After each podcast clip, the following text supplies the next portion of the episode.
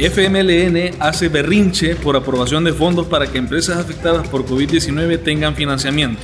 En plena sesión de la Asamblea Legislativa, los diputados de la bancada del FMLN protagonizaron un berrinche con el que demostraron su desacuerdo por haberse aprobado la autorización al gobierno para que gestione mil millones de dólares destinados para apoyar a la micro, pequeña y mediana empresa afectadas por la situación de COVID-19.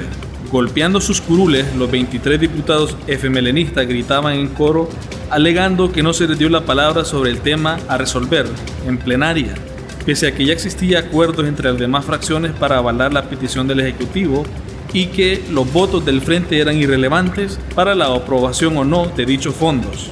Al filo de las 4 de la madrugada de este martes, el presidente de la Asamblea, Mario Ponce, dio por finalizada la plenaria que autorizó con 56 votos los mil millones de dólares para impulsar la economía del país los diputados del FMLN se oponen a ese plan. Policía Nacional Civil y Fuerza Armada intensifican controles vehiculares para concientizar sobre cuarentena domiciliar.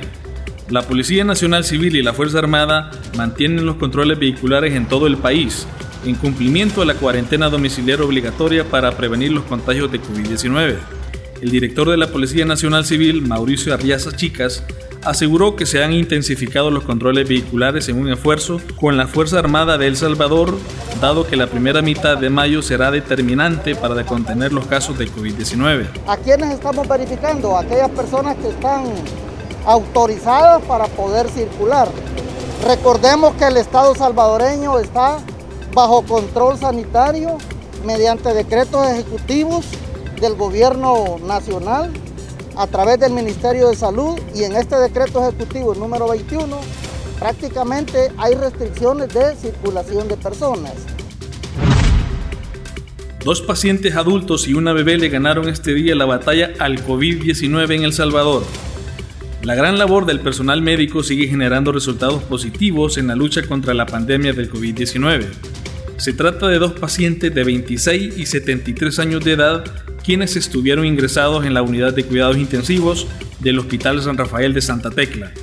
El ministro de Salud, Francisco Alaví, detalló que los pacientes tuvieron complicaciones debido al virus, pero se repusieron al tratamiento efectivo del manejo de protocolos establecidos por los pacientes de este tipo. Ambas personas recibieron el alta médica esta mañana.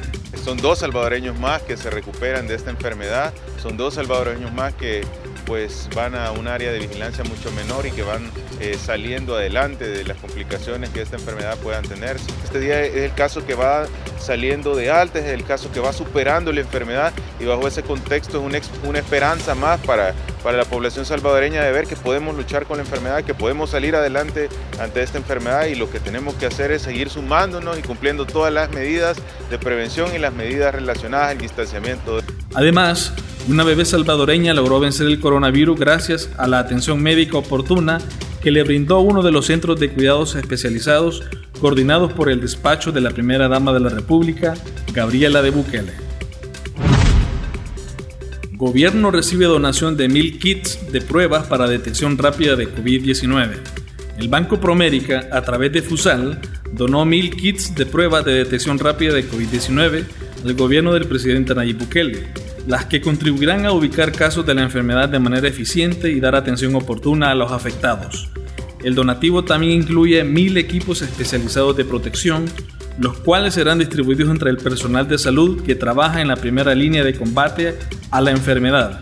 Estas pruebas incrementan la capacidad del gobierno de hacer test de detección de COVID-19, tarea vital en la fase 2 del contagio en la que el Ejecutivo ha concentrado esfuerzos para la contención efectiva de la enfermedad. Esta noche, el presidente Nayib Bukele en cadena nacional dará importante información.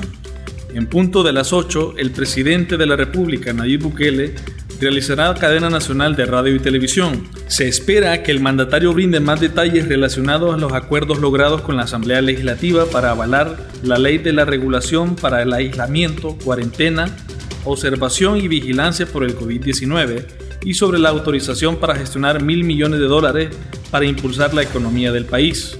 La cadena nacional del presidente la podrá sintonizar en diversas plataformas de Diario La Huella esta noche.